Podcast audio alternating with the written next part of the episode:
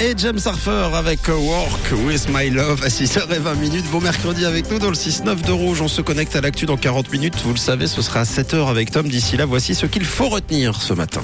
Le prix des transports publics vont augmenter à partir de décembre. L'Alliance Suisse Pass a annoncé une augmentation moyenne de 4,3%.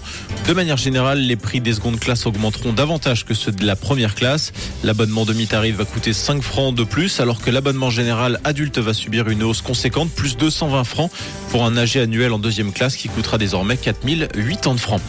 Greenpeace se dresse contre le projet d'abattoir prévu par Micarna sur le site Agrico à Saint-Aubin.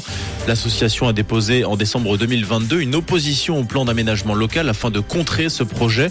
Pour elle, l'un des plus grands abattoirs de volailles de Suisse n'a rien de durable ni d'innovant et précise que le projet prévoit l'abattage de 40 millions de poulets annuellement. Et puis le chanteur euh, Stromae doit faire une croix sur ses dates de tournée jusqu'à la fin mai.